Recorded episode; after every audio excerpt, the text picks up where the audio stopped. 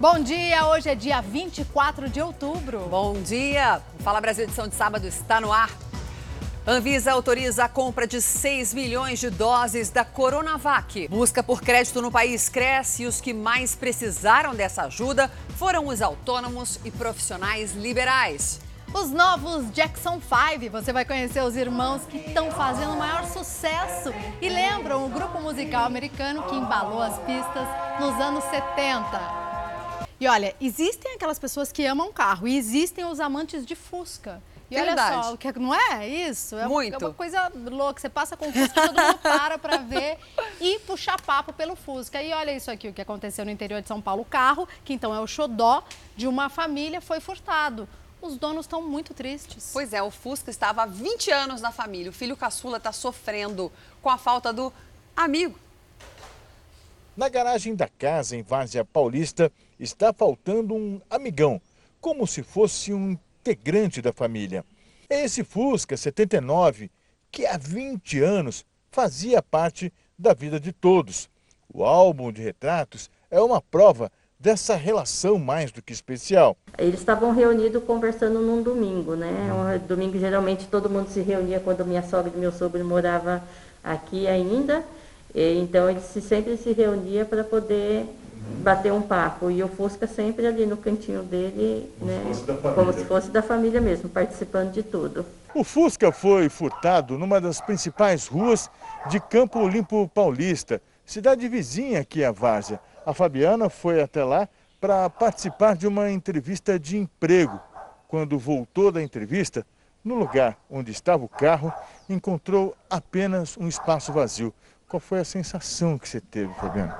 Uma sensação bem ruim, né? Uma sensação de invasão, né? Que você deixa as suas coisas no lugar e vem alguém e pega sem ter ao menos de respeito por você, né? Pelo momento que você vive. Na casa, além das fotos, os enfeites e até as camisetas lembram o Herb. Para o Miguel, uma grande perda. Um amigão porque ele faz parte da família. Você gostava de andar nele? É? Sim.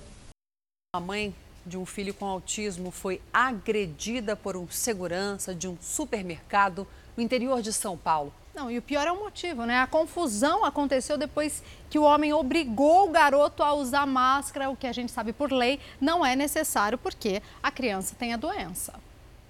Ele chegou pra perto de mim e ele falou, eu te bato. Eu Falei, tá bom, então bate. E aí ele me esferiu um soco, quebrou minha, meu, a lente do meu óculos, caiu no chão. A agressão teria acontecido nesse supermercado da região oeste de São José dos Campos. A mulher veio ao supermercado com o filho de 11 anos que é autista. Ela conta que logo na entrada foi abordada pelo segurança que exigiu que o menino colocasse máscara. A mãe tentou explicar que, por lei, ele não era obrigado a usar a proteção.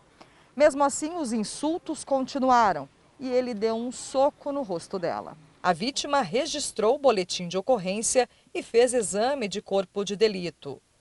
Desde que o uso de máscara passou a ser obrigatório no país, estabelecimentos comerciais fiscalizam a entrada dos consumidores. Mas pessoas com transtorno do espectro autista e outras deficiências não precisam seguir a norma. Você tem que ter uma declaração do médico, pode ser por formato digital. Então, o recomendável é quem se encontra, o responsável de quem se encontra nessa situação, andar com isso no, no celular, por exemplo. Facilita, se você for questionado, abordado, você mostrar. Olha, Carol, vai- hoje vai ter espetáculo? Tem sim, senhor, viu? Porque quem mora em Salvador tem uma ótima opção para curtir o fim de semana. Os circos voltaram, foram liberados, vão reabrir a partir de hoje. Coisa E boa. a nossa equipe foi conferir quais os cuidados tomados e como os artistas estão se preparando para o retorno ao picadeiro. Os ensaios para o espetáculo de reabertura já começaram. Foram meses parados por conta da pandemia. Oito meses praticamente parado aqui na cidade de Salvador. A prefeitura anunciou o protocolo para a liberação do funcionamento dos circos na cidade. Os eventos devem ser realizados das 11 da manhã às 10 da noite, de segunda a domingo e aos feriados. A capacidade é de até 100 pessoas. O espetáculo deve ter duração de até duas horas, sendo uma hora de intervalo entre as sessões para a limpeza do espaço. Ajustes que já estão sendo feitos. O Lecirque já volta a funcionar neste fim de semana. Para garantir a segurança das famílias, o local está se adequando aos protocolos de segurança. Além da medição de temperatura, também vão ter dispensers de álcool em gel espalhados pelo espaço. E as cadeiras elas vão manter um distanciamento. São quatro assentos livres para dois interditados. A interação do palhaço e de mais artistas com o público está proibida. A expectativa é que a retomada esteja repleta de crianças na plateia. E a magia do circo voltar com toda segurança, respeitando o distanciamento, com álcool gel, com medição de temperatura. E principal que o público tem que saber é que o circo vai trabalhar no, com todas as normas cabíveis para, com segurança com o público, porque nós somos família e vamos trabalhar para a família. Ó, você está querendo programar o seu fim de semana, que eu já sei, quer saber a previsão do tempo, você fica com a gente até meio-dia. Enquanto isso, vamos rodar um pouquinho o Brasil para saber então como é que fica o tempo. Vamos começar então por São Paulo, com o repórter Pedro Leão, que está onde? No Ibirapuera. Ó, Pedro, é o seguinte, fez sol, a gente passou calor nos últimos dois dias, mas parece que vai virar um pouquinho o tempo e eu já estou sentindo aí por onde você está. Vai virar mesmo? Vem chuva, vem frio? Conta aí pra gente, por favor. Bom dia para você. Bom dia, Fabiana. Bom dia a todos que acompanham o Fala Brasil. Olha, o tempo já virou, viu? Dia amanheceu encoberto aqui na capital paulista. Eu estou no Parque do Ibirapuera. Um céu bastante carregado de nuvens, né? Um tempo nublado, um sol tímido ainda não apareceu. A previsão do tempo hoje é mínima de 17 graus, máxima de 25. Isso não impediu o pessoal de vir aqui no parque caminhar, fazer o exercício físico. A minha recomendação, se eu pudesse dar um conselho para quem pretende sair de casa, é que não saia, porque à tarde a situação vai piorar, vai ter chuva, um temporal é esperado aí para tarde e também para ao longo da noite. Amanhã também chove, mas em menor intensidade, mínima de 18, máxima de 25 graus também, Fabiana. Obrigada, Pedro, pelas suas informações. Sentiram a dica então do Pedro, né? Fique em casa com a gente até meio-dia, pelo menos, com Fala Brasil, edição de sábado. Vamos então agora para o Rio de Janeiro? Vamos ver como é que vai ficar o tempo lá em Macaré. O repórter Carlos Dourador, é isso? Tá com a gente por lá? Conta os detalhes pra gente. Como é que tá aí? Também não tá muito bom, não tá, não tá dando sol, não deu pinta ainda não, é isso? Exatamente. Muito bom dia para vocês também. Bom dia a todos que nos acompanham. Pois é, por aqui o tempo já virou, viu? Isso depois de uma semana de calor intenso haja saúde, né, para poder aguentar essa mudança brusca de temperatura. O sábado começou aqui em Macaé com chuva. Nesse momento, aquela chuvinha fininha que em algumas, algumas horas vai deixando a paisagem aqui da Lagoa de Imboacica bem branquinha, né? Aquela névoa, como costumam falar em São Paulo, aqui essa chuvinha fraquinha, fraquinha, vai deixando tudo branquinho. Nesse momento, chove fraco aqui. E assim vai ser o fim de semana aqui no interior do estado do Rio, com chuva a qualquer hora do dia. A temperatura máxima não deve ultrapassar os 24 graus, mas a atenção ela tem que ser voltada para o domingo, porque o domingo vai ser de chuva forte e essa chuva deve vir acompanhada de trovoadas.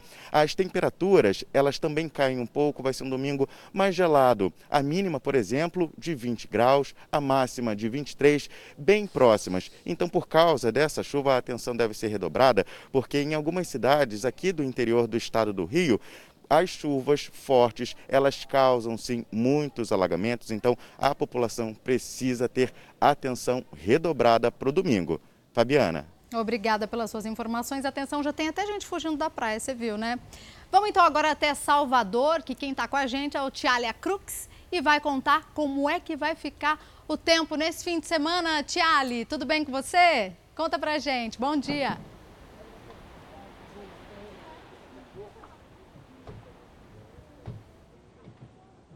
Olá, bom dia a todos que acompanham o Fala Brasil. O tempo vai permanecer firme nesse fim de semana aqui na capital baiana. O sol deve predominar, a chuva passageira apenas em áreas isoladas de Salvador. Falamos ao vivo agora do Porto da Barra, um cartão postal da cidade. A temperatura mínima fica nos 25 graus, a máxima deve chegar aos 28 graus. Para o domingo, também chuva passageira. A temperatura mínima será de 25 graus e a máxima também deve chegar aos 28 graus. Voltamos com você, Fabiana. Tiali, tá bonita aí a paisagem. Pelo menos uma foto dá, né, para fazer. Obrigada pelas suas informações, viu? Ó, vamos até o norte do país agora. Saudade da Belém amada. Natália Lago já está com a gente. Natália, como é que ficam as temperaturas aí no fim de semana? Que vai ter chuva, a gente já sabe porque é típico daí, né? Bonito onde você está. Bom dia.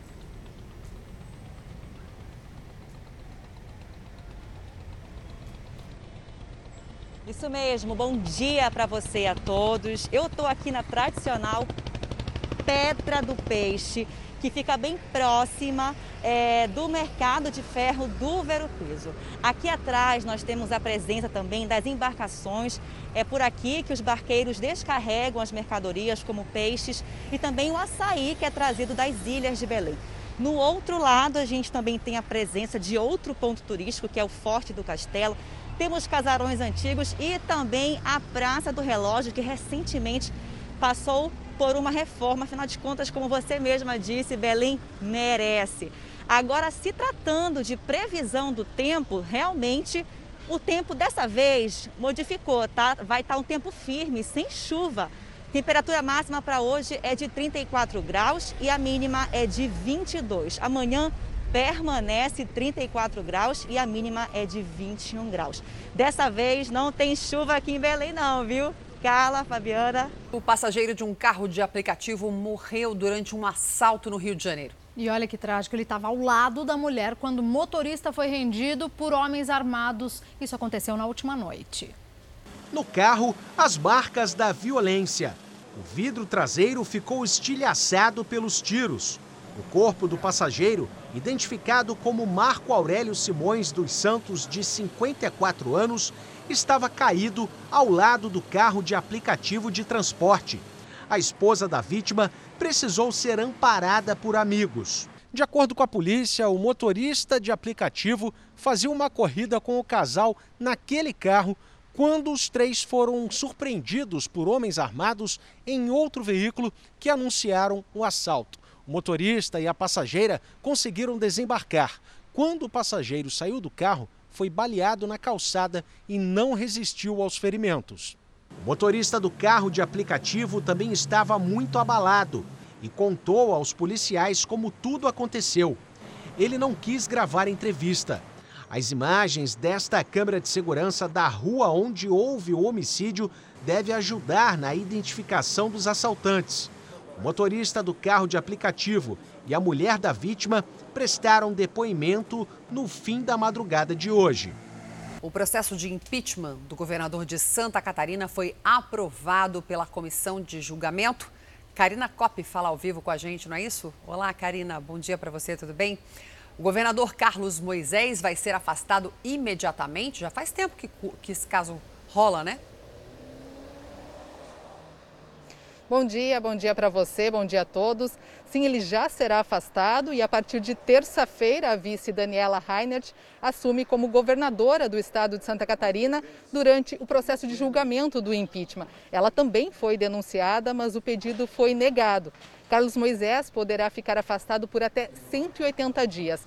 Ele é denunciado pelo crime de responsabilidade, por ter concedido aumento salarial aos procuradores do Estado com decisão administrativa, com o intuito de equiparar ao salário dos procuradores da Assembleia Legislativa do Estado de Santa Catarina. Carlos Moisés ainda pode ser absolvido e, durante esse período de afastamento, ele terá redução de um terço do salário, que poderão ser devolvidos a ele caso ele seja inocentado. Volto contigo, Fabiana. Mudando de assunto, ai ai, ele já foi o queridinho nos anos 80 e 90. É um penteado despojado que voltou a fazer a cabeça das pessoas. Você arrisca dizer qual é? É o cabelo frisado, que está sensação até na fazenda. Elas estão confinadas na fazenda, mas conectadas ao mundo da moda. MC Mirella, Stephanie, de cabelos escorridos a um ondulado casual. No que depender delas, o estilo frisado voltou para ficar. Juliana tem o cabelo lisinho e vai tentar o efeito frisado pela primeira vez. Eu gosto muito do meu cabelo liso, mas eu sempre gosto de mudar, né? Talita também não vê a hora de dar mais volume e movimento às madeixas. Olha, eu quero um efeito bem praiano, bem, bem despojado, bem lindão mesmo. O cabelo marcado, ícone da década de 1980, ganhou as passarelas internacionais e tem feito a cabeça de famosas como Beyoncé e Anitta. O cabelo frisado é ótimo para trazer um ar mais despojado e praiano. É prático e também pode ser feito em casa. Basta ter um pouquinho de habilidade. Pode fazer isso à noite, de manhã solta, faz vários penteados. Você pode fazer uma trança da, do comprimento para a ponta, coloca um lacinho, pode fazer um coque de lado, pode colocar uma presilha. Talita apostou na técnica das tranças. Já a Juliana preferiu o hashi, aquele palitinho japonês, para enrolar os cabelos. Cristiane explica que as placas frisadoras são a última opção, já que agridem os fios. Olha, com a prancha, por causa da temperatura, ele pode causar dano sim. Emite calor e vai tirar a umidade do cabelo, já ressecar e já não, é, já não combina com a praia. As meninas aprovaram os cachos. Eu tô realizada. Eu amei, amei, amei o resultado. Eu gostei muito, muito mesmo. Eu tô surpreendida. Eu amei, amei demais, sério. Tá melhor do que eu esperava. A Justiça de São Paulo aceitou a denúncia do Ministério Público contra 19 acusados de fazer parte da principal organização criminosa de São Paulo. Não é isso, Pedro Leão? Bom dia para você. E eles teriam movimentado só um bilhão de reais e tudo ligado ao tráfico de drogas? Exatamente. Segundo os promotores do Ministério Público de São Paulo, a cúpula da facção criminosa movimentou cerca de um bilhão de reais. A maior parte eh, desse dinheiro tinha como origem o tráfico de drogas. Ao todo, 19 pessoas foram denunciadas, sendo 18 homens e uma mulher. Eles vão responder por associação criminosa e lavagem de dinheiro. Além dessas prisões, o Ministério Público conseguiu o bloqueio judicial de 72 milhões de reais que estavam em conta contas bancárias de laranjas. Parte do dinheiro do tráfico de drogas também era escondido em casas de luxo, com fundos falsos, com esconderijos. E a movimentação financeira desse dinheiro acontecia com apoio de doleiros e também de empresas de fachada. Fabiana. Um museu diferente acaba de chegar a São Paulo. É um lugar onde você não pode acreditar em tudo que vê. É, são muitas atrações que foram pensadas justamente para enganar ó, o nosso cérebro. É uma divertida ilusão de ótica, né, que a gente chama. É o Museu das Ilusões e quem está lá é o Lucas, né, Lucas? Bom dia para você. A gente quer saber se o museu já te pregou alguma peça? Já foi enganado aí por algumas dessas atrações? Olha, várias, viu, Fabiana? Bom dia, Fabiana. Bom dia, Carla. Museu das Ilusões, o próprio nome já diz, né? Que é, aqui é uma ilusão de ótica atrás de outra. Inclusive, daqui a pouco. Agora não, pera aí, pera aí, rapaz. Daqui a pouco vai ter aqui o servido aqui uma, uma refeição diferente que vocês vão ver de café da manhã, já já. Bom, primeiro, antes dessa refeição aqui, deixa eu entrar nessa sala, que é o seguinte, gente, ela é chamada de Sala do Infinito. E aqui é o seguinte, aqui o Rafael Vicentini já está aqui dentro. Oi, Rafael, tudo Oi, bem, tudo cara? Bem. Beleza? Tranquilo? Ó, o Roberto Bergamini, que é o nosso cinegrafista, vai entrar aqui também, que é o seguinte, é uma sala, deixa eu fechar aqui a, a porta, peraí. Fechar aqui, que é uma sala cheia de espelhos, rodeada de espelhos, e parece que tem uma multidão aqui dentro, aqui dentro, gente. Mas olha, só tem três pessoas. Eu, Rafael e o Roberto Bergamini, que é o cinegrafista. Vamos levantar a mão? Aqui, ó. Ô, gente, parece que você está numa festa. Aqui, viu, a aglomeração é permitida, não é isso, Rafael? Tudo bem? Bom dia. Bom dia. É muito interessante. Você entra aqui, a impressão que tem umas 30 pessoas no mesmo ambiente. Com certeza. Olha, e se levantar o braço, parece que tem umas 500, parece que tem uma festa. Ó, oh, o Roberto também está balançando o braço aqui. Ó, gente, ó, ó, gente, olha aqui, ó, o Rafael, que é um dos integrantes da família que foi convidado aqui. Rafael, você foi convidado a participar aqui do, do evento, Sim, né? Sim, a participar, conhecer. E eu tá gostando? Muito, muito, muito interessante. Ó, deixa eu mostrar outra coisa para vocês, que é o seguinte, esse museu aqui é um dos primeiros do gênero na América Latina. E olha, tem o maior acervo do mundo de atrações de ilusão de ótica. Essa sala aqui é uma sala que tem algumas atrações 3D. O Roberto vai mostrar para gente. Olha aqui quem está aqui, ó. Primeiro eu vou aqui na Dona Elza, que ela está surfando, gente. Olha isso, gente. Dona Elza está. Dona Elza tá surfando. Tudo bem, Dona Elza? Tudo. É na, NAP. Tá, ah, sim, ela está falando do Vibe, né? Vibe? Vibe. Tá bom. A Dona Elza, que é da família também, e está aqui, ó. Olha que legal, parece que ela está surfando. E eu vou, eu vou aqui na, na, outra, na outra, no outro cenário 3D, onde está a Cristina. Tudo bem, Cristina? Tudo bem, graças a Deus. Você está engarrafada aí, mulher? Estou espremidinha aqui. Tá bom, tá bom. Ó, eu esqueci, eu vou voltar aqui, viu, Roberto? Que a gente prometeu que ia ter uma refeição especial e eu esqueci, mas eu vou voltar lá para mostrar essa refeição especial. Deixa eu ver se ele já está lá. Já está, já está lá. Vem cá. Vem cá, Roberto. Olha aqui, gente, a refeição especial. Você está dormindo, cara? Olha, vocês gostaram dessa refeição, né? A cabeça do Caio que está aqui. E aí, Caio? Oi. Tá, tá gostando de ser uma refeição hoje, cara? Mais ou menos. Mais ou menos, está baixadinho aqui.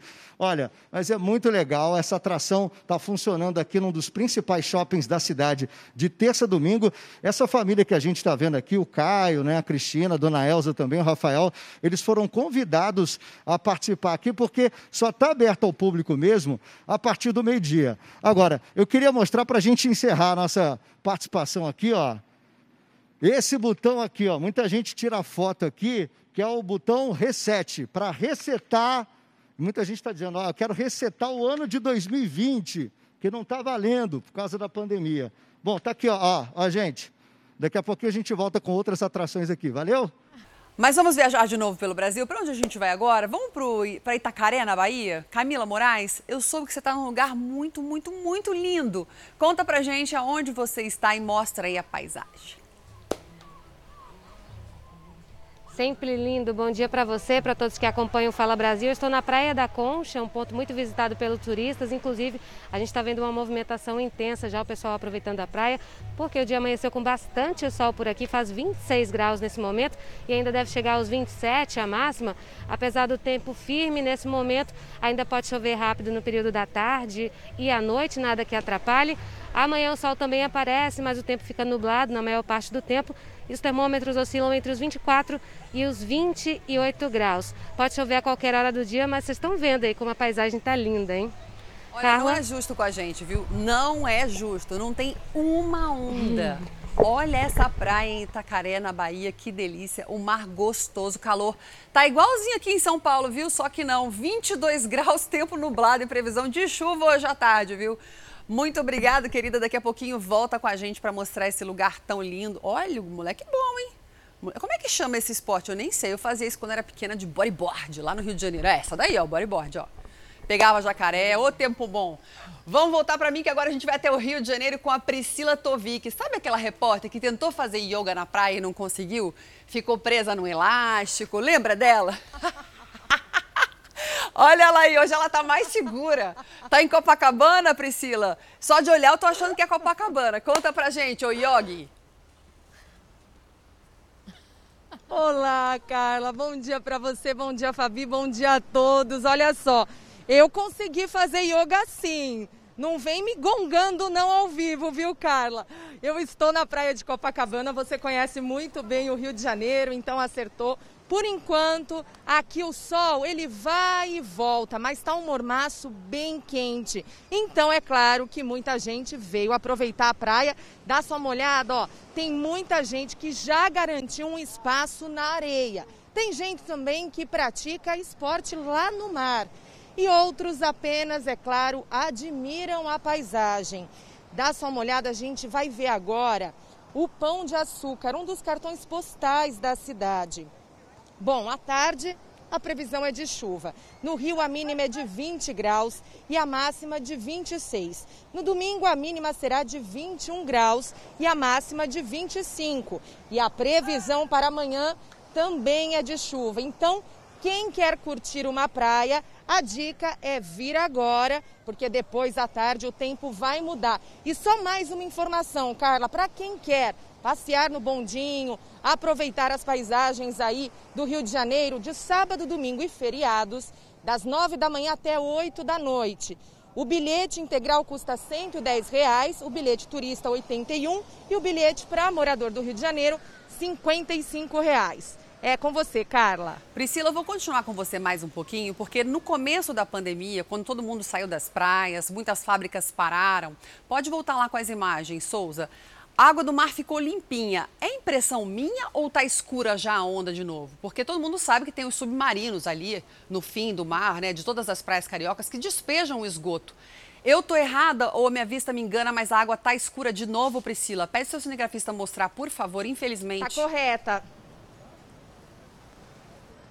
Tá correta, viu, Carla? Inclusive, quando a nossa equipe chegou aqui na praia de Copacabana, a gente também reparou nisso. A cor do mar realmente não é essa que a gente gostaria de ver, mas infelizmente tá mais escura assim. Carla. Ela fica preta, gente. Eu me lembro quando eu ia à praia no Rio, às vezes tinha aquelas canaletas de esgoto saindo assim pela areia. É o ser humano destruindo a natureza, né? Obrigada, querida, pelas informações. Ai, ai, as pandemias, a pandemia trouxe algumas coisas boas, né? Animais voltando para a natureza, praias limpas, mas aí os humanos voltam a atacar, isso que acontece, infelizmente. Pri, obrigada. Vamos para Natal? Amo Natal. Maragodeiro, amo Maragodeiro. Passeou de dromedário, passeou de bug, bug, aprendi a falar. E hoje, o que, que você vai aprontar, Marinha? Oi, Carla, bom dia para você, bom dia para Fabiana, bom dia para todo mundo que está acompanhando o Fala Brasil. Carla, olha, eu estava ali naqueles corais, né? Mas aí a maré começou a encher. O Matheus, que está coordenando os links, disse assim: Mara, tô com medo de você ter que sair desse ao vivo aí nadando.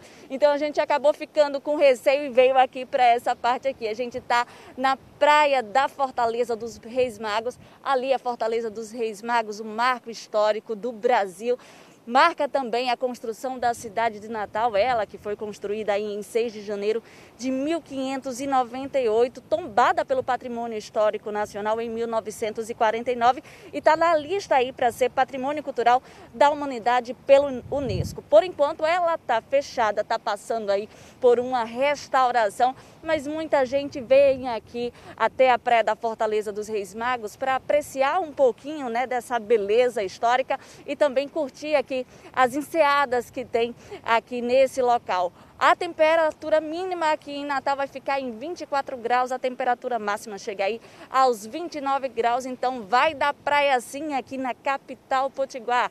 Carla, é com você. Que delícia, essa aguinha represada aí. Ah, que eu ia ficar aí três horas e meia. Obrigada, Marinha, pelas informações. Agora vamos até o litoral de São Paulo falar com a repórter Fernanda Burger, que está no Guarujá. Minha querida Fernanda, beijo para você. Qual a previsão para São Paulo, Fê?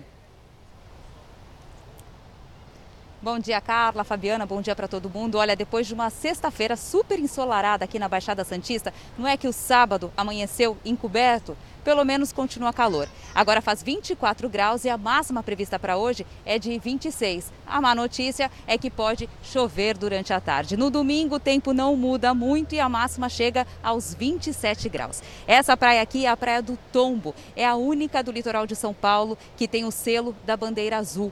Para ganhar esse certificado ambiental, a praia precisa atender a uma série de critérios. Entre eles, ser limpa, segura, bem sinalizada. Olha, na minha opinião, essa é uma das praias mais bonitas do litoral de São Paulo. É a minha preferida e é uma das preferidas também dos surfistas. Como a gente pode perceber, o mar está bem agitado por aqui.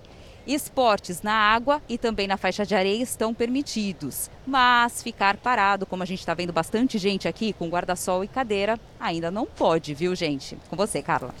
Um turista francês foi mordido durante um assalto na praia do Arpoador, no Rio de Janeiro. E a nossa equipe flagrou esse estrangeiro com a camisa toda rasgada e ainda atordoado minutos depois do crime. Nossa equipe de reportagem chegou minutos depois que tudo aconteceu. O turista francês Philippe Gabriel, de 68 anos, estava atordoado, com a camisa rasgada e com um ferimento no braço ele tinha acabado de ser cercado por três criminosos na praia do Arpoador, zona sul do Rio. O estrangeiro chegou a lutar com os rapazes para não entregar todos os pertences. Foi então que um dos ladrões deu uma mordida no braço do francês e fugiu, levando o telefone celular dele. Nossa equipe conseguiu registrar o momento em que outros dois suspeitos saem correndo após a ação. Os agentes da Operação Ipanema Presente, que fazem o trabalho de polícia de proximidade, chegaram logo em seguida. É, nós encontramos ele muito assustado, né? perplexo, até porque da mordida que ele levou, acho que ele não esperava. E imediatamente os policiais que estavam presentes no local já prestaram os primeiros socorros. Infelizmente, quando chegamos ao local, os marginais tinham fugido. Muito assustado, o turista foi conduzido à Delegacia Especial de Apoio ao Turismo, que abriu um inquérito para investigar o caso. Depois, na companhia da esposa, foi levado para um hospital particular, onde recebeu os cuidados médicos e foi liberado. O formato da arcada dentária que ficou no braço do francês vai ajudar a polícia na identificação do criminoso. Os policiais investigam se os suspeitos fazem parte de um grupo formado por menores de idade que costumam assaltar turistas na Praia do Arpoador. Os policiais advertem que, mesmo que eles não estejam armados, as vítimas nunca devem esboçar nenhum tipo de reação. Nunca, jamais reagir a um assalto não é aconselhável. Fabi, você já ouviu falar na Cidade das Abelhas? Você que mora em São Paulo já ouviu falar? Eu nunca tinha ouvido falar. Ela existe e tem várias atrações, não é isso? Não, é um lugar ótimo. A Michelle está lá até, eu conheço, já estive. Para criança é excelente, principalmente para a gente entender que o animal mais importante do mundo seria a abelha, não é, Michelle? Muito importante. Você já se aventurou um pouquinho por aí? Bom dia para você. Bom dia. Bom dia, meninas. Bom dia a todos que estão nos assistindo. Já me aventurei sim. Eu aproveitei, né, que cheguei aqui bem mais cedo e conheci cada canto da cidade das abelhas, que fica em Embu das Artes, para ser mais específica, 27 quilômetros da capital paulista. Eu conheci cada cantinho daqui, como eu disse, para ser mais específica, o apiário, o meliponário. Eu estou aqui com a com a Isaquilene, não é? Que é professora de apicultura e vai explicar para gente. O que eu achei mais interessante foi essa diferença que você me mostrou entre os dois. Conta para o pessoal de casa agora, para eles se empolgarem e também virem visitar aqui a Cidade das Abelhas. Bom dia, Isaquilene. Bom dia. Então, tem o espaço que se chama apiário e o meliponário. O espaço é, que se chama meliponário é o espaço onde se cria abelha brasileira. São as abelhas nativas do Brasil, são as abelhas conhecidas sem ferrões. É, e apiário é o espaço onde se cria abelha com ferrão, conhecido como as abelhas europeias, é, africanizadas, mas elas têm um nome científico que é Apis mellifera, que significa abelha do mel. Inclusive, você trouxe aqui pra gente uma das, uma das abelhas brasileiras que é a jataí, não é mesmo? A mais comum, né, entre tantas que tem, Vou abrir aqui para vocês. Essa abelha não tem ferrão, é, é, seguro abrir. Essa você pode criar em casa, tá? Ela Posso criar na minha casa? Pode. É seguro mesmo. Isso. Como ela não tem ferrão, você pode criar essa abelhinha brasileira em casa. E aí a gente vai estar tá contribuindo, contribuindo também com o meio ambiente. Exato. As abelhas são as maiores polinizadoras da natureza. Então você vai ter é, um mel maravilhoso em casa, que o mel da abelha brasileira é muito bom para fins medicinais e ao mesmo tempo você vai estar contribuindo para a natureza e colocando mais polinizadores na natureza. Ok, obrigada, Isaquilene. Fica o convite para o pessoal de casa, porque aqui a Cidade das Abelhas fica aberta agora com horário reduzido das 10 às 16, não é mesmo, Isaquilene? De terça a domingo fica esse convite, porque aqui são mil metros quadrados de atividades, tanto para crianças quanto também para os adultos que acabam aprendendo. Meninas. Verdade, só aqui completando a informação da Fabiana Oliveira, muito bem colocada. Por que, que a abelha é tão importante? Porque ela leva o pólen das flores ela é que faz, como se diz, a, a, a polinização. A né? polinização. Não, e aí as frutas, tudo que a gente come vem da polinização. Matando as abelhas com os inseticidas, provavelmente os hum. alimentos vão diminuir muito no mundo, é o que tem acontecido recentemente. Os né? cientistas fazem aquela conta: quanto mais abelha, mais árvore. Quanto mais árvore, melhor para a gente respirar. Então, Ô, abelhinha, não mata abelha, eu não mato mais. Não faça mal isso. a quem te faz bem, né? E se você que frase vir... mais linda, fala de novo. não faça mal a quem te faz bem. não faça mal a quem te faz bem. É verdade. Viu? Falou Muito bom. Disse. O presidente Bolsonaro participou do lançamento dos novos caças da Força Aérea Brasileira. Os aviões foram desenvolvidos por uma empresa sueca com transferência de tecnologia. O evento na base aérea de Brasília apresentou uma das 36 novas aeronaves. Rebatizados com o nome F-39, os aviões atingem até 2.400 quilômetros por hora, cerca de duas vezes a velocidade do som. Os caças foram adquiridos em uma parceria do governo brasileiro com a empresa sueca Saab. E como dita a tradição, o jato foi inaugurado com espumante. Em seguida, o presidente embarcou e fez gestos para as câmeras. O evento aconteceu nesta sexta-feira, 23, durante as celebrações do Dia do Aviador. João de Deus foi transferido nessa madrugada para um hospital de Brasília. Ele foi internado às pressas ontem em Anápolis, Goiás. Vanessa Lima está ao vivo com a gente. Bom dia para você. Explica para a gente, por favor, como é que foi essa transferência. Bom dia. Por causa do grave estado de saúde, ele teve que ser transferido numa UTI móvel, que percorreu aí o percurso entre Anápolis e Brasília de mais ou menos 150 quilômetros e que leva aí cerca de duas horas em média. João de Deus chegou aqui na capital federal por volta da uma da madrugada, depois de passar por exames no Hospital de Goiás. Agora ele está internado num hospital particular aqui de Brasília. Fortes dores no peito e também cansaço foram os sintomas sintomas que ele teve. Lembrando que ele foi condenado a mais de 60 anos de prisão por crimes sexuais contra mulheres e ele cumpre prisão domiciliar por causa da pandemia. João de Deus nega todas as acusações.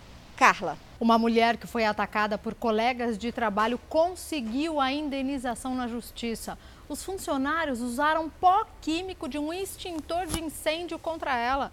Segundo a decisão, a vítima trabalhava além do horário estipulado pelo contrato em uma rede de fast food na Baixada Santista, em São Paulo. Por isso, ela sempre perdia o último ônibus para voltar para casa e acabava dormindo no banheiro. Em uma dessas ocasiões, colegas de trabalho usaram o extintor e jogaram pó na mulher por debaixo da porta. A empresa chegou a negar o ataque, mas foi desmentida por funcionários e foi condenada a pagar 12 mil reais à vítima. Ainda segundo essa decisão, a indenização tem caráter pedagógico. Eu não chamaria de colegas de trabalho em hipótese alguma. Não tem de colega nada aí. Eu achei foi pouco 12 mil reais, deveria ser muito mais. A mulher não consegue voltar para casa porque não tem ônibus, dorme para poder no dia seguinte voltar a trabalhar para sustentar a família e é atacada no meio da noite, dormindo no banheiro. A Agência Nacional de Vigilância Sanitária liberou a compra de vacinas prontas da China pelo Instituto Butantan em São Paulo. Mas a vacinação só pode acontecer depois dos testes que comprovem a eficácia do produto e da autorização da própria Anvisa. A importação das doses prontas atende parcialmente ao pedido feito pelo Instituto Butantan em 23 de setembro. Nos próximos dias, a Agência Nacional de Vigilância Sanitária deve analisar também a importação de matéria-prima para a fabricação da vacina no Brasil. Por enquanto, as 6 milhões de doses devem ficar guardadas, já que a vacina ainda não tem registro no país e não pode ser usada na população. A compra da vacina chinesa enfrenta resistência no Planalto. Após encontro com o governador de São Paulo, João Dória, o presidente da Câmara, Rodrigo Maia, se dispôs a conversar com o presidente Jair Bolsonaro. Maia disse acreditar em uma saída por meio do diálogo. O presidente acredita que somente vacinas com eficácia comprovada devem ser liberadas. A oposição entrou com um pedido de liminar no Supremo para que em 30 dias o governo apresente um plano de compra das vacinas contra o coronavírus. O relator das ações é o ministro Ricardo Lewandowski, que decidiu levar a questão para a decisão de todos os ministros em plenário. Durante uma live, o presidente do STF, Luiz Fux, disse que a polêmica deve chegar à corte. Podem escrever, haverá uma judicialização que eu acho que é necessária sobre essa questão da vacinação. Não só a liberdade individual, como também digamos assim, os pré-requisitos para se adotar uma vacina. Não estou adiantando ponto de vista nenhum. Estou apenas dizendo que essa judicialização será importante e, de preferência, direto no Supremo.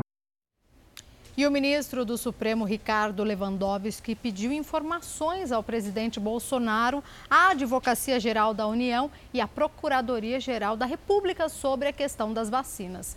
O prazo é de cinco dias.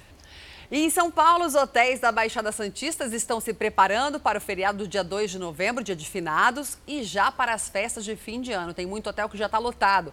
Com a região na fase verde do Plano São Paulo, eles já podem operar com ocupação máxima.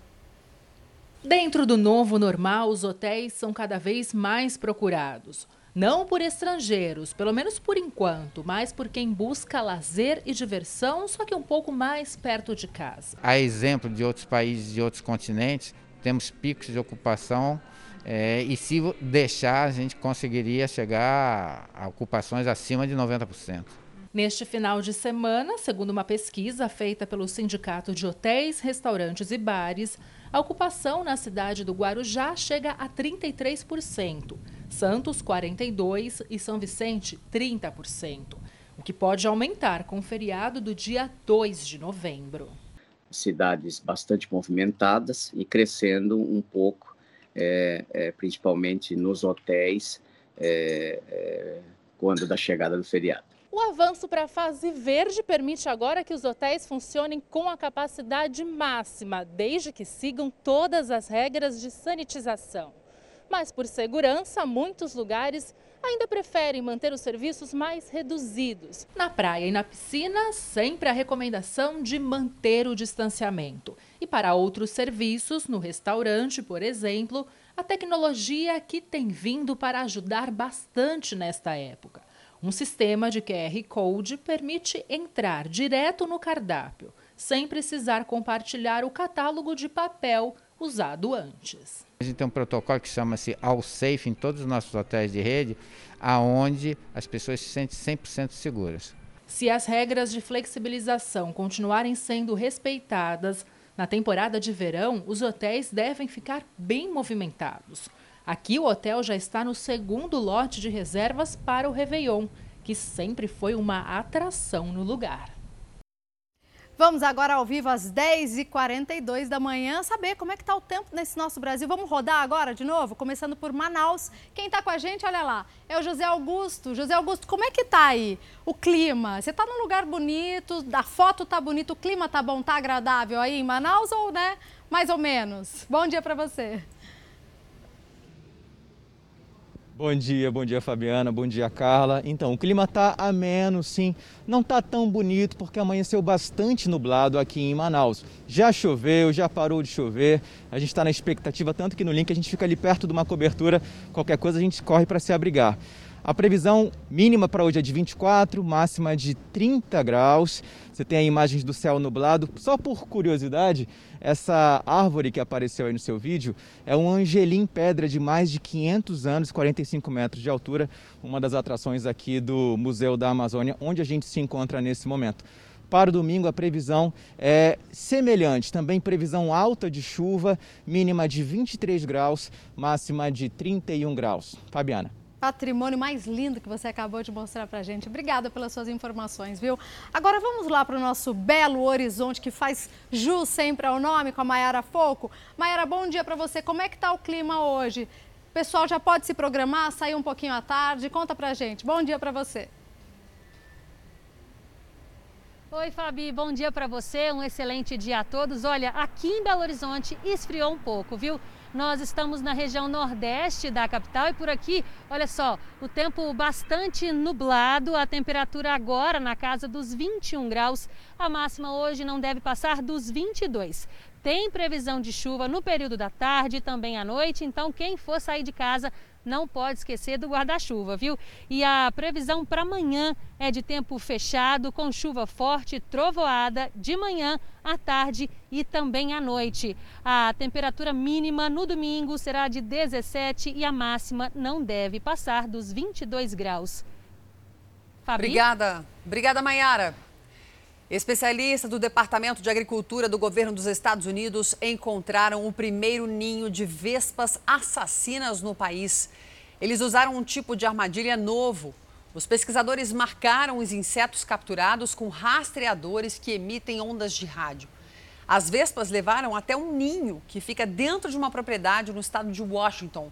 Agora ele vai ser destruído. As vespas assassinas não são nativas dos Estados Unidos, ainda não sabem como chegaram lá e são extremamente perigosas. Para as abelhas, pois são capazes de destruir uma colmeia em poucas horas e, dependendo do ataque, também para o ser humano, elas podem matar. Vândalos destruíram uma plantação de mudas de árvores que eram cuidadas por um projeto em Belo Horizonte. No local, 30 das 54 mudas plantadas por moradores desde 2016 foram ali destruídas, tá? Esses moradores cuidam é, com o apoio do projeto Pomar, tá? Então essas árvores foram arrancadas mesmo estando ali sob esses cuidados. A polícia ainda não tem pistas desses criminosos. O Ibama determinou o retorno dos brigadistas ao combate aos incêndios florestais depois da liberação de recursos para o órgão. As ações estavam paralisadas desde quinta-feira. A retomada aconteceu depois que o Ministério da Economia disponibilizou 60 milhões de reais ao Ibama. Nas redes sociais, o ministro do Meio Ambiente, Ricardo Salles, agradeceu a Paulo Guedes. Salles esteve com o presidente Bolsonaro durante uma solenidade para tentar apagar outro incêndio. Nas redes sociais, criticou o colega Luiz Eduardo Ramos, ministro da Secretaria de Governo. Salles escreveu: Chega dessa postura de Maria Fofoca. Salles acredita que Ramos atue para minar o trabalho dele no governo. Ao lado do presidente, os dois tentaram mostrar que o episódio foi superado. O ministro também prestou esclarecimentos numa audiência pública conduzida pelo Supremo Tribunal Federal. O encontro foi marcado pela ministra Rosa Weber para análise de uma ação em que partidos de oposição denunciam suposta omissão do governo sobre a suspensão do Fundo Amazônia.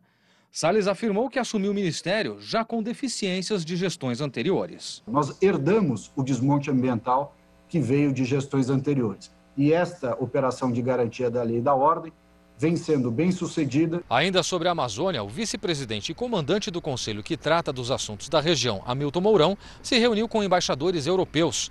No mês passado, eles enviaram carta ao governo com a afirmação de que o aumento do desmatamento dificulta a compra de produtos brasileiros. Mourão anunciou mais recursos para o combate aos incêndios. Nós conversamos, conversei com o Braga Neto e vai ser liberado os 134 milhões dele. Essa informação foi passada para ele. Vamos ao vivo a Salvador? A gente está lá com o repórter Tialia Crux. Tiali, bom dia. O que, que você tem para mostrar para a gente? Está no Farol da Barra e agora acontecem várias atividades aí, é?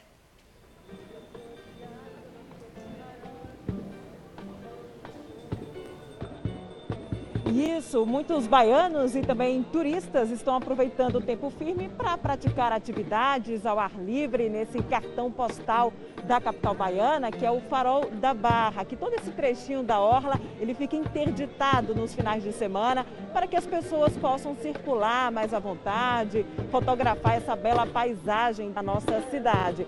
E claro, ao som de uma música tradicional aqui da Bahia, é o Novo Axé. Esse grupo jovem que vem se apresentando há dois anos na capital, fazendo sucesso aí entre o público jovem. Todo mundo vai fazendo sua atividade física, correndo, andando de bicicleta ou caminhando e apreciando também essa boa música.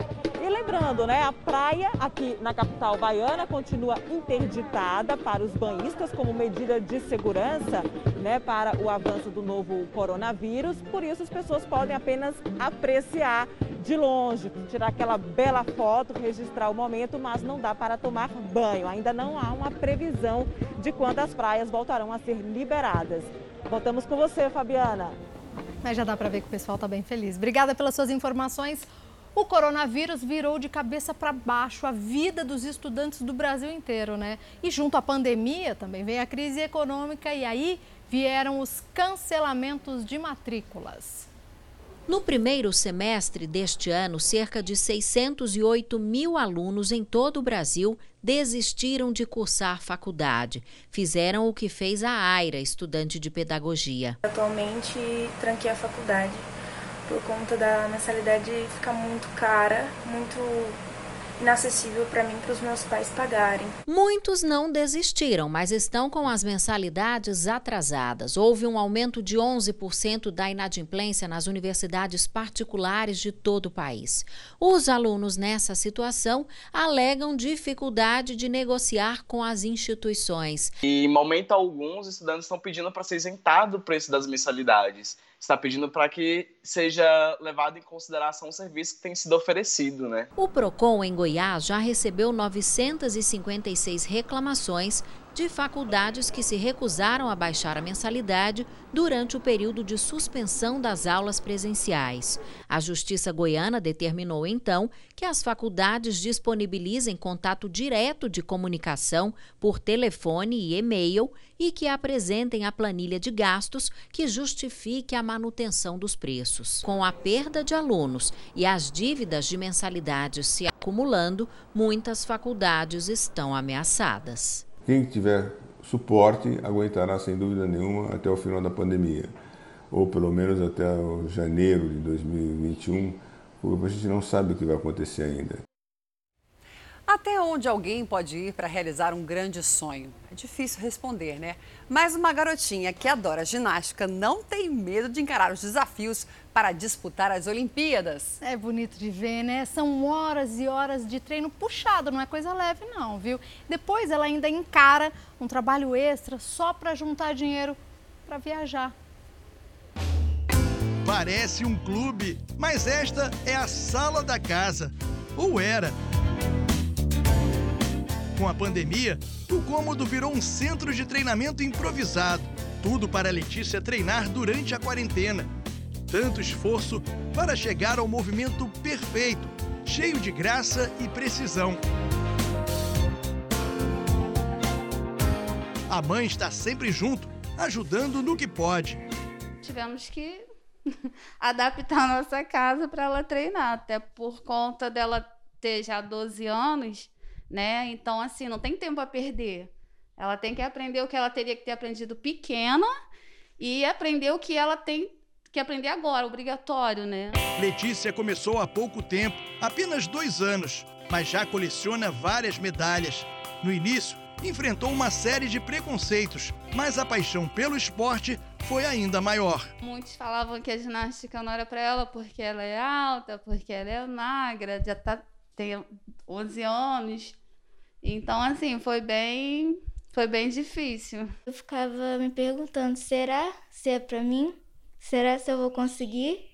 Só que eu, mesmo duvidando, né? Eu fui seguindo com força, fé, né? E agora eu tô aqui treinando firme e forte. O quintal também foi tomado por equipamentos de treino. O objetivo da menina agora é participar do Campeonato Brasileiro no ano que vem e, quem sabe, no futuro, alçar voos mais altos. Qual é o teu sonho? Meu sonho é ir para as Olimpíadas, né? Daqui a uns anos. Só que para ir para as Olimpíadas, né? Eu preciso de aparelhos novos no meu ginásio, né? Não só para me ajudar, mas para ajudar as minhas colegas, né, do treino, que elas também têm sonhos, né? Mas para chegar lá, a Letícia precisa de uma estrutura muito melhor. Foi aí que surgiu a ideia de montar uma barraquinha de churros bem em frente de casa, para alimentar o doce sonho olímpico. Vem bastante gente, o pessoal está apoiando bastante, né? E é isso, né? Estamos confiantes que vamos conseguir alcançar nosso objetivo. Os churros já são um sucesso no bairro. Os vizinhos fazem fila para comprar e ajudar. Hum. Que delícia! É muito bom. Vou engordar mais. Enquanto a mãe frita, Letícia coloca o recheio. Difícil resistir, né? Pergunta que não quer calar. Você consegue resistir aos churros? Não. Come? Sempre como assim, uns pra matar aquela vontade de comer doce, né? Letícia não sai do lado da mãe. Dedicação total em busca do sonho. Chego tarde do treino, por volta das 8 horas, 7 horas, e venho para os churros com a minha mãe, que ela me ajuda. Ela te ajuda ou você ajuda ela? Os dois.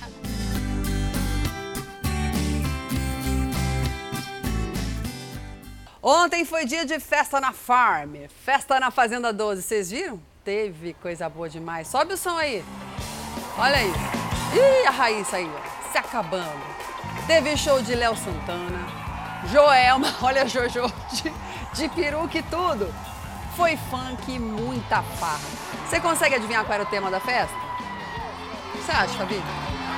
Olha, eu acho que pode Cor, tem a ver com a cor. Neon? Neon, acertou em cheio. Ficou bonito. Festa neon, mas também teve muita conversa, viu? E combinação de voto. Aí, ó, só na surdina. Todos os detalhes você vê hoje à noite, logo depois de Cidade Alerta Especial. E também acessa agora r7.com. Tudo da Fazenda, a maior fazenda de todos os tempos. Está fazendo a cabeça do Brasil inteiro. Sucesso em todas as redes sociais. Eu tô amando. Quero mais, hoje depois de Cidade Alerta. É difícil tirar os olhos dali, né? Você piscou, aconteceu uma coisa Não, e nova pela ali. primeira vez, né, eles estão mais livres que a gente, porque tá todo mundo confinado. De certa forma é uma catarse, a gente fica confinado olhando os confinados, se divertindo e aprontando um monte de barraco. A Jojo aí, querida Jojo. A Jojo prometeu que ia causar nessa festa aí. Ela Veremos, causa em todas. né? Veremos logo a mais cenas Dos próximos capítulos. É, de Jojo. Sete corpos foram encontrados dentro de um container num porto do Paraguai. Os corpos estavam em estado avançado de decomposição. O container veio da Sérvia há três meses e trazia fertilizantes. A polícia encontrou, junto com a carga, documentos de identidade de marroquinos, além de roupas, biscoitos e água. Tudo indica que eles estariam vindo, então, nesse container para fugir lá da Sérvia e poder vir para a América do Sul, né? Os administradores que fizeram a compra notaram o mau cheiro e chamaram a polícia. Isso que eu estava dizendo, eles deviam estar tentando ir a algum país vizinho, mas erraram o container e pelo tempo não suportaram a viagem. Agora, autoridades marroquinas vão ser contatadas pelo Paraguai para tentar identificar os corpos. Que triste, né? Olha essa história aqui. Uma mãe perdeu a única lembrança que tinha da filha que morreu ainda criança. Ela guardava no carro um ursinho de pelúcia que vivia grudado com a menina. Ela foi alvo de assaltantes e teve o carro roubado. O carro até apareceu dias depois, mas o ursinho não estava lá. Se você é o bandido que roubou essa mulher, entrega o ursinho.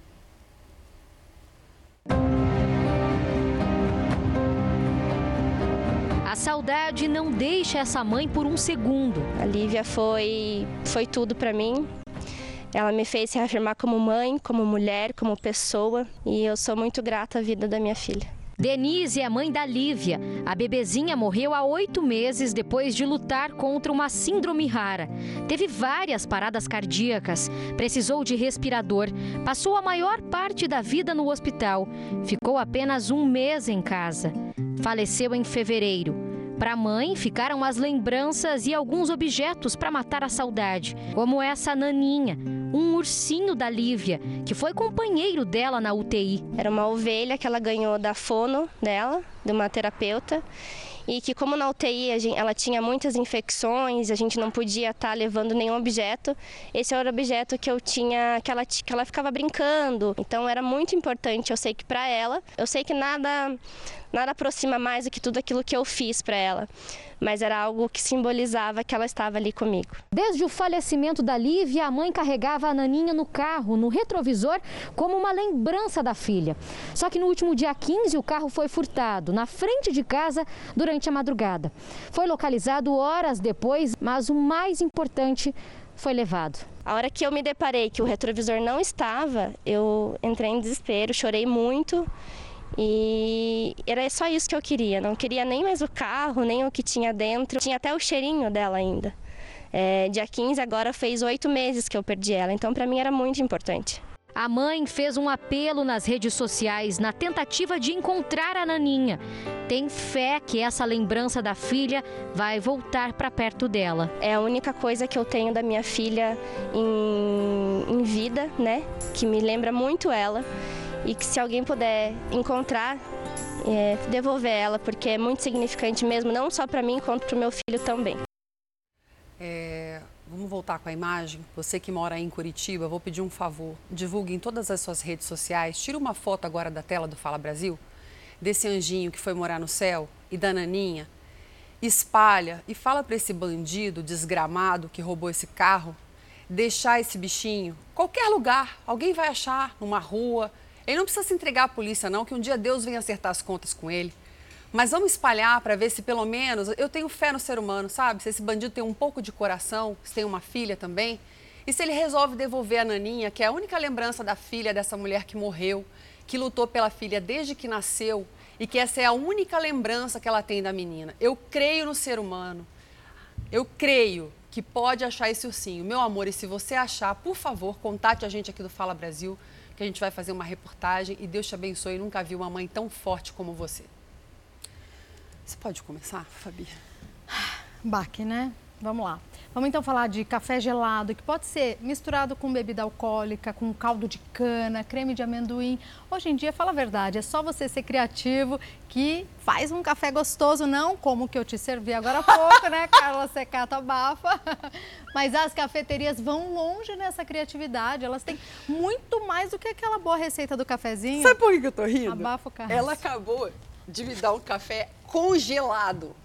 Não tá gelado, tá congelado. Eu queria dizer que eu fiz às duas da manhã, mas tá tudo certo. Prometo Congelado melhorar, na tá? garrafinha dela. Aqui, ó, Thalita. É a terceira da nossa coleção. A gente foi conferir esses cafés deles. Tá tudo bem? Deliciosos, exóticos e uma delícia. Dá uma olhadinha. Se tem uma coisa que não falta nessa cafeteria é café especial e diferente. Seja pela origem, pela torra ou até pela temperatura. Esse é um café coado geladinho. O milkshake de café faz muito sucesso, no, no- principalmente no verão, um café refrescante. Tem uma bebida que nós trouxemos aqui para Santos, chama Expresso Tônica, que ela é muito popular já em outras regiões eh, pelo mundo. É uma água tônica com bastante gelo e uma dose dupla de expresso. Tem cafezinho que parece quase uma sobremesa. Esse, por exemplo, é um cappuccino com creme de amendoim. Vem até uma balinha para acompanhar. Eu vou tirar a máscara para experimentar. Sensacional. Sempre disposto a inovar o cardápio, ele inventou essa delícia. Pensei, poxa, o que, que a gente pode colocar nesse cappuccino que lembra a infância? Eu lembrei daquele creme de amendoim que a gente comia. E mostra que é possível até fazer em casa. Chocolate meio amargo, canela. O creme de amendoim é espalhado generosamente na borda da xícara. Depois vem o café. E por último, o leite, nesse caso vaporizado, que garante aquele toque especial. Está pronto o cappuccino de dadinho. Tem café, mas é bem diferente. A gente queria isso também, é, como se fosse uma sobremesa mesmo. Então a pessoa pode comer alguma coisa e usar o café como sobremesa, não só como um acompanhamento. Apaixonado por culinária, esse bauruense sempre foi fã de misturas das mais variadas na cozinha. E quando o assunto é café, a conversa fica mais séria ainda. Em casa eu tenho o meu cantinho do café. Eu tenho diversos tipos, desde cápsulas, cafés em grãos que eu moo na hora, café moído, liofilizado. Para qualquer tipo de humor, a gente tem um café diferente. Depois de uma experiência numa cafeteria em Nova York, ele pensou em fazer uma mistura diferente.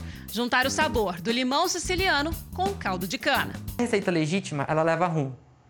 E o que acontece? Para mim, café brasileiro, ninguém no mundo produz igual. Eu já provei de diversos tipos, mas os nossos são os melhores. Então aí eu resolvi tirar o álcool da bebida e trazer algo que é ainda mais brasileiro, que é o caldo de cana. Assim nasceu o que ele chama de mazagrão brasileiro. 20 ml de água, a mesma quantidade de limão siciliano espremido e caldo de cana fresquinho. A mistura é despejada num copo com gelo. E para completar a receita, uma cápsula de café expresso. E o Caito provou essa receita com os mais variados tipos de café. Café moído na hora, café até na prensa francesa. Mas ele chegou à conclusão de que a melhor mistura foi com o café expresso. Já tirei minha máscara, hein? E tá bonito. Muito bom, um cafezinho gelado, a mistura também do caldo de cana. Adorei o cítrico com o docinho da cana de açúcar. Maravilhoso.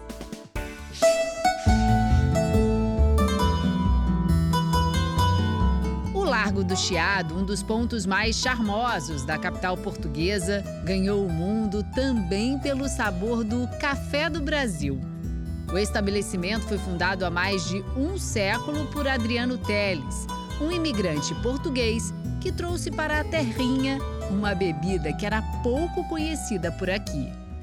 É uma história super interessante de um português que, muito novo, emigrou para o Brasil, à procura de uma vida melhor, naturalmente, e acabou por conhecer e apaixonar-se por uma brasileira eh, com quem casou e cujo pai trabalhava no negócio de, planta do café e ele acabou por entrar também nesse negócio. Não demorou muito para o café brasileiro cair no gosto dos portugueses. Até o poeta Fernando Pessoa se rendeu à bebida amarga. Ganhou até uma estátua de bronze bem em frente ao café que ele frequentou durante anos. O lugar é ponto turístico e além do cafezinho, é difícil resistir a uma foto com o poeta. A brasileira foi uma das pioneiras de se tomar café na rua. Um hábito que hoje faz parte da vida de mais de 80% dos portugueses. As pessoas beberem o café durante o dia, à noite e à tarde. Dizem até que o nome bica, como os portugueses chamam um cafezinho, nasceu aqui. Seria a abreviação de beba isso com açúcar. Ah, mas por aqui, o café brasileiro fez uma dupla com um famoso doce português. É um casamento muito feliz. O café e o pastel de nata com canela. E quem resiste a um pastel de nata com um bom cafezinho? Enquanto a Europa enfrenta essa segunda onda, Israel começa a suspender algumas medidas de segurança que estavam em vigor desde setembro. Estamos ao vivo em Israel. Nossa, que chique! Uau! Com a Bianca Zanini, muito bem-vindo ao Fala Brasil, edição de sábado. Comigo é a primeira vez. Que lugar lindo! Quais atividades foram retomadas, querida, nesses últimos dias, por favor? Bom dia. Olha, os comércios estão voltando a abrir. Empresas e restaurantes, por exemplo, não podem ter atendimento presencial, mas creches, parques e praias já reabriram. Nós estamos aqui na praia de Tel Aviv, que está bem cheia. E olha, que já é o final de outubro, o inverno já está chegando, mas as pessoas estão aproveitando a liberdade. E agora o Ministério da Saúde também estuda a retomada das visitações a locais sagrados de Jerusalém entre eles o Muro das Lamentações, mas ainda assim só para pequenos grupos. As autoridades irão rever a medida se os casos diários de novas infecções voltarem a ultrapassar a marca de 2 mil. De Tel Aviv, Bianca Zanini. Obrigada, Bianca. Uma boa tarde para você, né? Bom, agora já imaginou um feriado de ano novo bem prolongado, de quase duas semanas? Pois é, essa é a proposta lá no Japão o governo pediu para as empresas e órgãos públicos concederem mais dias de folga para então combater o coronavírus. O objetivo é justamente espalhar os deslocamentos de quem vai viajar para reduzir então aglomerações e, portanto, os riscos de contágio. Com isso, em vez de retornar no dia 4 de janeiro, os trabalhadores então só voltariam no dia 12. O país tem registrado em média 500 casos por dia, isso desde setembro. Acho válido, acho que podia vir para o Brasil essa medida. A busca por empréstimo no país cresceu 19% no último trimestre em relação aos três meses anteriores. Aumentou.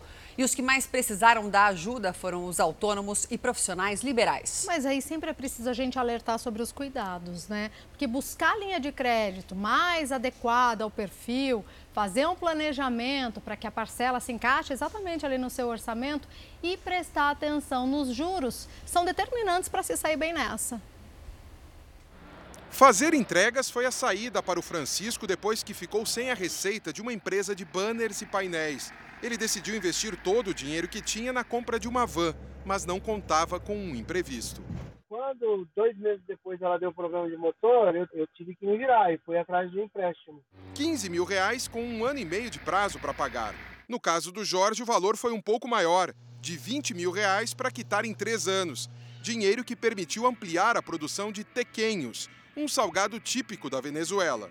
Consegui comprar uma amassadeira de 15 quilogramas, que eu consigo amassar eh, 10 quilos de farinha de trigo, 15 quilos de, de massa pronta. O venezuelano investiu no novo negócio depois de perder o emprego de supervisor operacional numa empresa de montagem de móveis em maio. Para ele, o empréstimo também foi a salvação para atravessar a tempestade causada pela pandemia. Quase metade dos tomadores de empréstimos no terceiro trimestre deste ano foram autônomos, profissionais liberais ou empresários, de acordo com a plataforma de crédito que fez o levantamento. Isso porque foram os profissionais que mais sentiram durante sentiram o problema da, da, da pandemia e normalmente está trocando essas dívidas que crescem normalmente quando ela, quando ela é adquirida por uma dívida mais barata e previsível para se pagar, que é uma dívida de empréstimo parcelado. A empresa, com 7 milhões de clientes, registrou uma alta de 19% nos pedidos de empréstimos. Hoje em dia, são tantas as facilidades, tantas linhas de crédito diferentes, que não há necessidade nem de garantia ou comprovante de renda. O extrato bancário é uma, um comprovante de renda para a gente, é, entre outros tipos de confirmação. Então, a gente consegue é, aumentar, eu diria, via tecnologia, via outros tipos de informação, a capacidade de tomar crédito do consumidor. A facilidade oferecida pelo mercado de crédito, mais a dificuldade financeira provocada pela pandemia, tem resultado num número maior de pedidos de empréstimos. Mas para que essa equação não seja desfavorável a quem precisa do dinheiro, é preciso tomar alguns cuidados.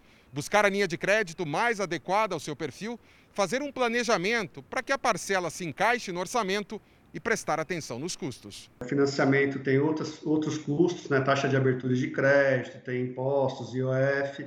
Então, esse é um ponto que ele tem que se, se atentar.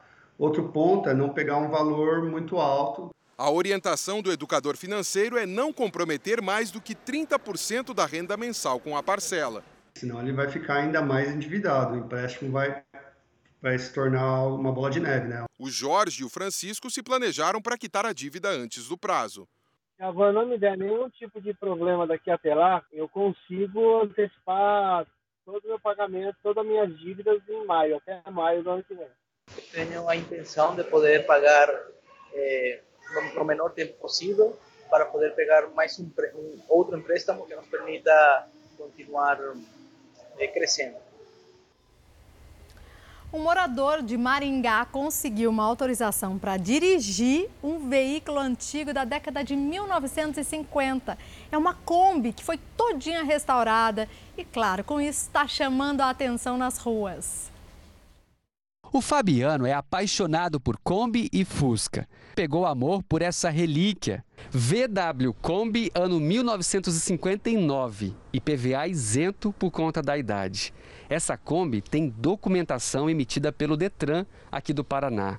Isso a deixa mais especial ainda, porque é a única Kombi que se tem registros nessa idade em circulação com autorização do órgão de trânsito aqui do Paraná.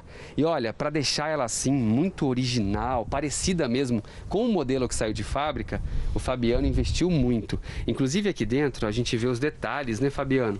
Você manteve né, os detalhes originais, as portas ali. A gente observa que não tem nem estofamento, porque já não tinha mesmo na época, né? Então, exatamente. Eu deixei mais é, parecido com o retrô da época, né? Cor, tudo, a estética. É um modelo raro, né? Por ela ser 11 janelas, é, não, o vidro traseiro ser menor, não ter visibilidade na parte traseira. É bem difícil de dirigir. E a parte da seta dela também, que na traseira não tem, que é na parte da lateral dela. É um, uma peça rara também. Ó. Hoje em dia.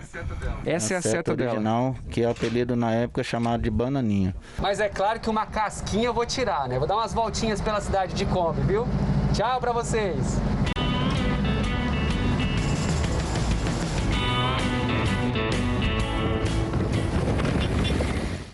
Eu sou fã de Kombi, da minha época. Não 50, né, gente? 80, tá bom? 78, 80.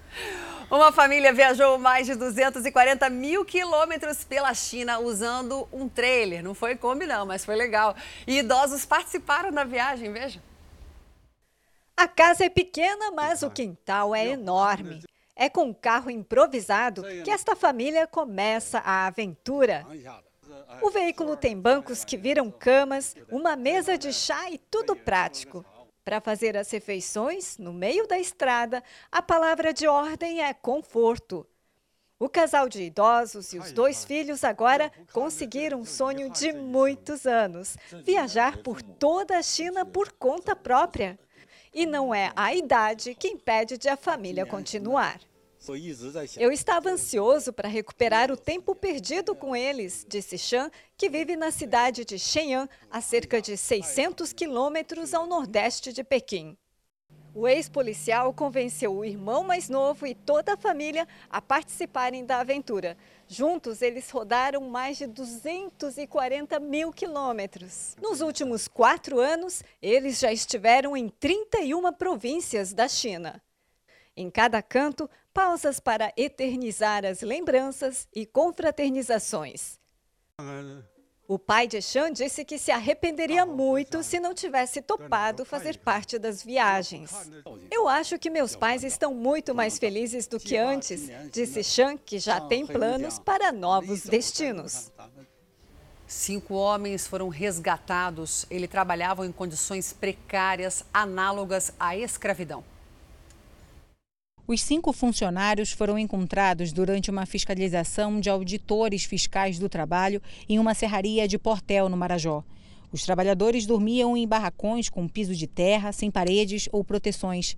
Eram obrigados a beber água suja com insetos e, sem banheiro, usavam o mato para as necessidades fisiológicas.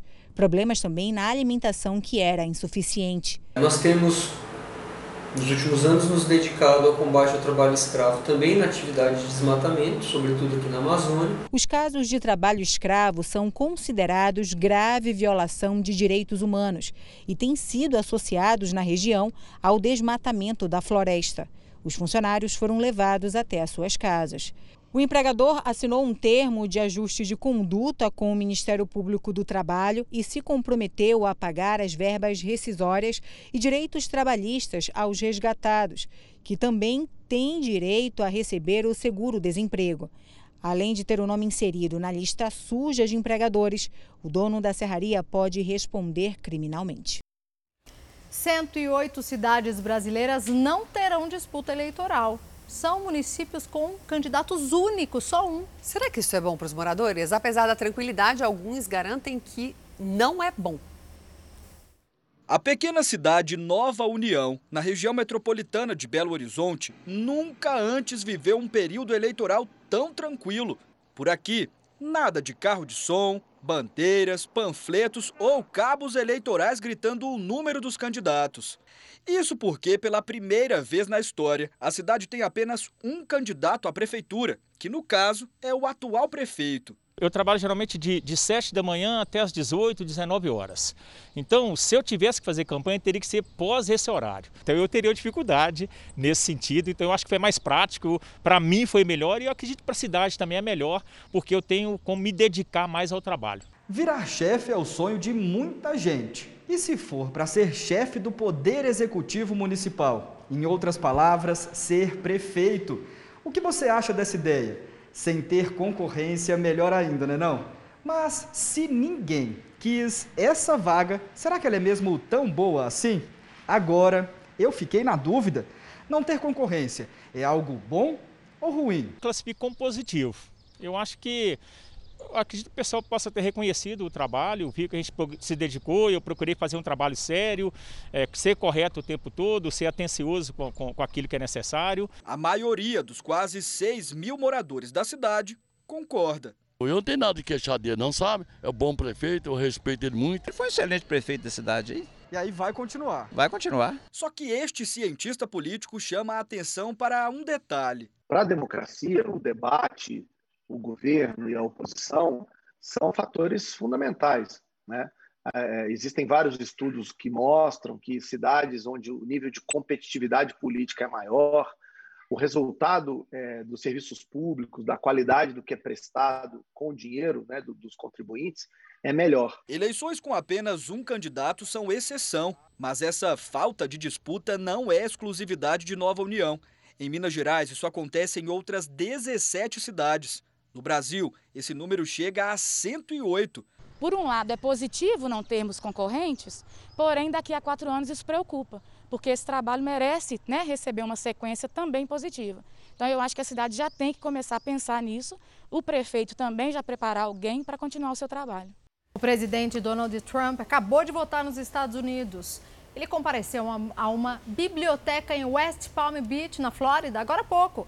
Trump fez uma parada rápida para falar com a imprensa e esse republicano tenta a reeleição à presidência dos Estados Unidos. Ele votou antecipadamente, porque a data oficial das eleições é em 3 de novembro. E essas eleições antecipadas valem para todos os cidadãos americanos. Fala Brasil, edição de sábado fica por aqui. Obrigada pela companhia. Bom dia para você. Tem que correr? Bom dia, bem-vinda, Fabiana. Thalita Oliveira está de volta. Daqui a pouquinho ela volta de novo. Mais notícias ao vivo no Balanço Geral. Agora The Love School. Um beijo. Obrigada pela companhia. Tchau. Tchau.